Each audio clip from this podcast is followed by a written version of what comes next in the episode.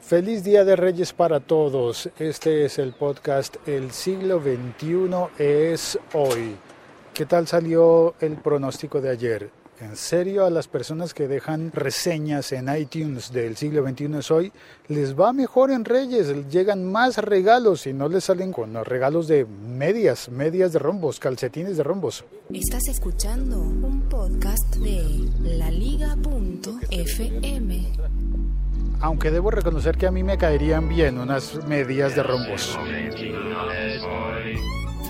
Soy Félix, mi Twitter es arroba locutorco. Estoy haciendo este episodio podcast desde las calles de Bogotá, comentando la actualidad tecnológica y la vida que nos rodea. Por eso procuro siempre compartir el paisaje sonoro que me rodea. Hoy estoy en un parque de barrio de Bogotá. justo en este momento no hay niños jugando, pero sí hay niños como retosando y no solo los niños, hay adultos también. Espero que no vayan a dañar esos columpios. Unos señores haciendo visita, unos señores ya grandes, hechos y derechos haciendo visita en los columpios. Por Dios. Bueno, quizás eso tenga que ver con recordar viejas épocas, recordar la época en la que ellos venían al parque para jugar como niños. De hecho, en este momento solo hay una niña en el tobogán, en el rodadero.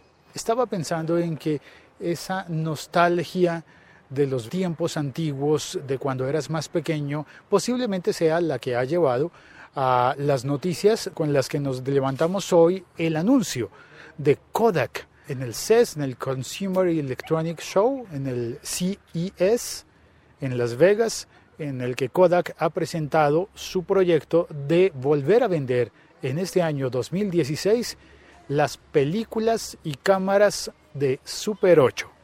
Si no sabes lo que es Super 8, no te preocupes. Es un formato de cine muy antiguo, se estrenó en el año 1965 y al parecer estuvo en el mercado hasta 1980 aproximadamente. Yo me enteré de ese formato por lo que contaba mi papá, que creo que mi... No, sabes, ahora que pienso, si lo vendían desde el 65, tal vez no era lo que utilizaba mi abuelo para hacer las imágenes de la familia. Mi abuelo por allá yo creo que debió haber sido como en años 50, imagínate. Claro, eran familias muy numerosas. Mi papá tiene, por ejemplo, siete hermanos. No, mentira, seis. El séptimo es él. Y en esas familias tan numerosas, pues imagínate que alcanzaban a abarcar casi dos eh, generaciones de hermanos y a veces los hermanos menores podían ser mucho menores que los hermanos mayores. En ese periodo pues sé que hay filmografía de mi familia en el centro de Bogotá, en una casa que a veces he ido a visitar, pero esa filmografía no debió haberse hecho con Super 8 porque fue anterior a 1965, al menos la película que yo pude ver. Conocí yo esas películas Super 8 en los años 90, cuando ya no existían. Bueno, no existían es un decir, porque había como una especie de revival. Y es que esto siempre ha habido, ¿no? Revival del Super 8. Las personas que lo habían conocido lo añoraban y decían que la calidad de Super 8, de la película Super 8, era muy buena y decidieron muchos cineastas ponerse a hacer películas de nuevo en Super 8. Claro, después del 80, cuando ya no se conseguían películas, pero seguían existiendo las cámaras.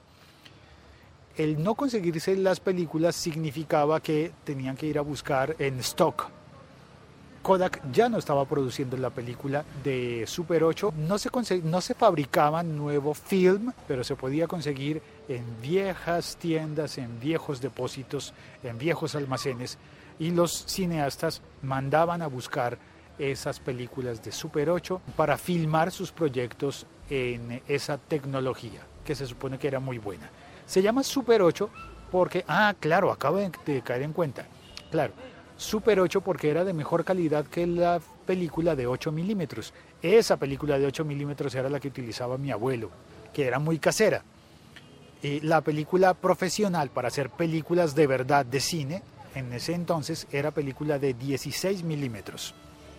Y con esto estamos hablando del tamaño del film en el que quedaba la, la imagen, en el que quedaban los cuadros del cine, la fotografía. Pues en ese Super 8 entonces al parecer se veía muy bien, en realidad no se veía tan bien como en el 16 milímetros, pero se lograba tener una calidad de colores y una textura de grano, como de puntitos en la imagen, que le gustaba a mucha gente. Les gustaba cómo se veían las fotografías realizadas en Super 8. Por eso el revival de los años 90 hasta que se agotaron las existencias de verdad, en serio, se agotaron todas las películas de Super 8 y ya se quedó en la memoria de la gente. Pues bueno, eh, según eh, vemos las noticias, Kodak ha anunciado que va a volver a producir Super 8 con equipos de a partir de 400 dólares, las cámaras, y va a vender cartuchos de película. Imagínate, en pleno 2016, cartuchos de película para hacer cine. Cuando todo el mundo se pasó ya a los formatos de video, a los formatos de cine alta, de 4K y de mucha más definición. Es decir, cuando se hizo barato hacer video, hay proyectos de volver a ofrecer productos de cine. Eso es vintage, simplemente vintage, nostalgia.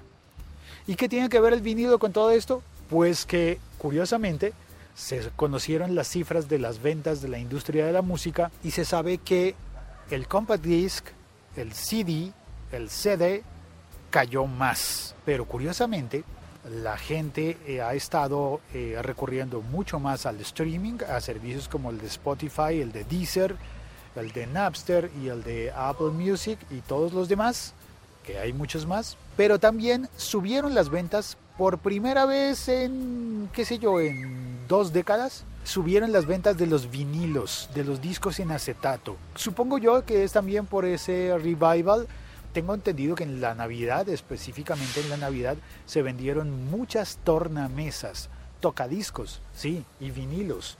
Y se han estado publicando en vinilo los discos nuevos discos de artistas que están eh, publicando en 2015 y aparecieron en vinilo. Hay muchos casos. Lo curioso es que esa tecnología que era mucho más barata, ahora es cara. Porque la mayoría de las fábricas cerraron y las que quedaron y sostuvieron la caña hasta el final, pues ahora pueden cobrar lo que les dé la gana porque tienen unas condiciones de mercado muy favorables para ellos.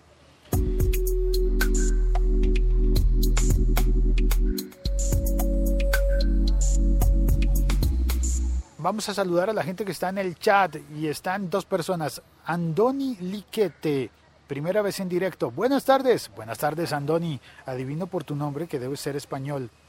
Dice, el sábado encontré una tienda de segunda mano, un visor de Super 8 bien chulo. Uy, pues yo que tú volví a esa tienda y lo compraba porque si es verdad lo que propone Kodak, es posible que esos aparatos se pongan mucho más caros. Y yo diría que si es vintage, realmente vintage, antiguo, creo que puede tener más valor.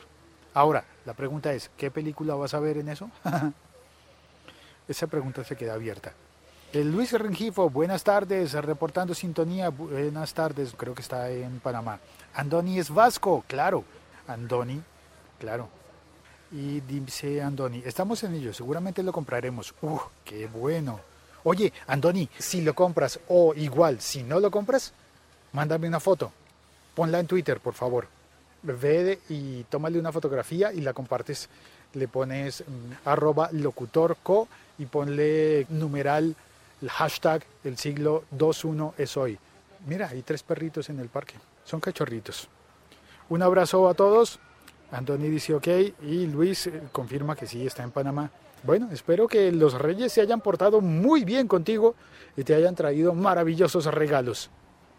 Y yo, como no he recibido nada, me voy a comprar unas medias, unos calcetines. ¿Sabes por qué no he recibido nada? Porque no he puesto la reseña.